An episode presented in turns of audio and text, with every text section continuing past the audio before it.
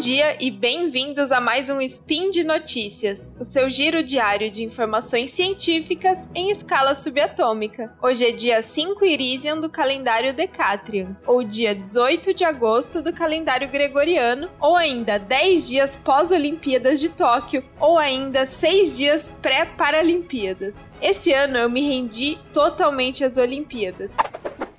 Speed Notícias.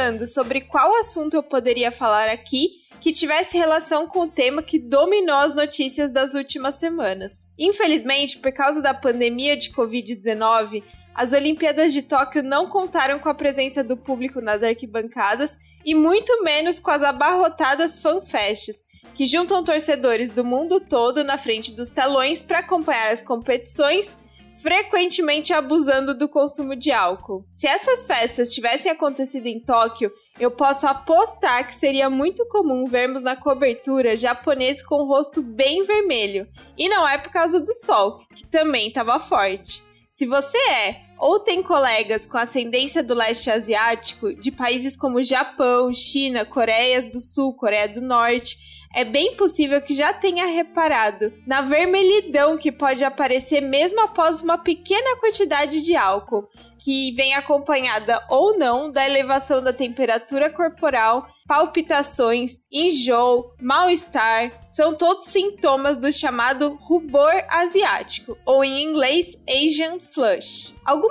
pessoas acreditam que esses sintomas são causados por uma alergia ao álcool, mas essa crença está super equivocada. As alergias são uma reação do nosso sistema imunológico, que entende como ameaçadora uma substância que é inofensiva para a maioria das pessoas. No caso do rubor provocado pelo álcool, a reação não tem nenhuma influência do sistema imunológico, mas é uma consequência de como se dá o metabolismo do álcool. Agora, simplificando bastante, hein? Quando nós, humanos, ingerimos o álcool, ele segue para o nosso estômago, para o intestino e vai sendo absorvido pela mucosa desses órgãos e caindo na corrente sanguínea. Uma vez no sangue, ele se espalha por todo o nosso organismo, causando as características clássicas da embriaguez, né? Sempre que esse sangue alcoólico chega no nosso fígado, sobra para esse órgão guerreirinho metabolizar o álcool, ou seja, transformá-lo em alguma coisa menos inconveniente para o nosso corpo conseguir eliminar. É majoritariamente no fígado que entram em ação, então, as duas protagonistas desse episódio, as enzimas álcool desidrogenases e aldeído desidrogenases. A primeira a se apresentar é a álcool desidrogenase, que oxida o etanol, transformando em acetaldeído.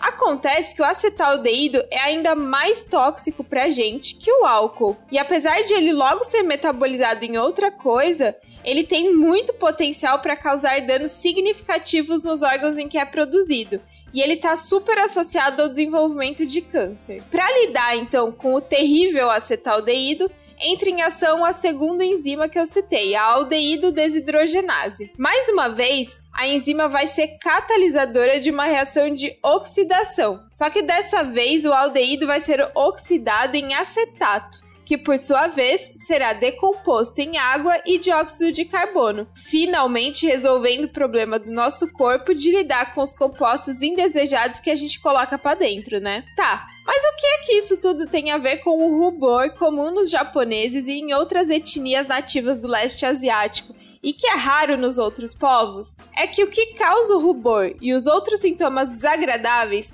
são justamente mutações genéticas nas enzimas álcool desidrogenase e aldeído desidrogenase, que são muito prevalentes nessas populações. A, entre aspas, variante asiática da enzima álcool desidrogenase é significativamente mais ativa, fazendo com que o álcool que chega ao fígado seja muito rapidamente transformado no super tóxico acetaldeído. Para piorar esse cenário, de novo entre aspas aqui, variante asiática, da enzima aldeído desidrogenase é menos ativa, ou seja, ela demora mais tempo para transformar o acetaldeído, que é perigoso, em acetato que é inofensivo. Por causa disso, nas pessoas que têm essas duas mutações simultaneamente, há um acúmulo muito acentuado de acetaldeído, que causa uma intoxicação e todos aqueles sintomas que eu falei no começo: rubor na face, náusea, enjoo, taquicardia, aumento da temperatura corporal e mal-estar. Provavelmente esses sintomas são tão desagradáveis que essas duas mutações juntas também estão associadas a um menor risco de alcoolismo nessas populações. Bom, por hoje é só. Todos os links e referências utilizados na elaboração desse spin estão no post. Passe lá e aproveite para deixar o seu comentário, elogio, correção, crítica ou declaração de amor.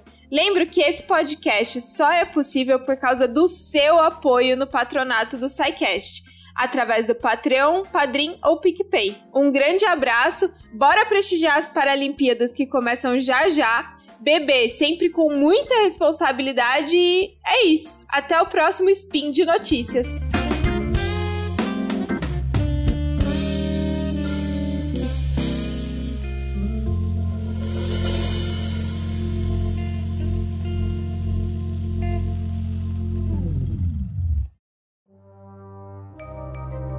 Este programa foi produzido por Mentes Deviantes. deviante.com.br.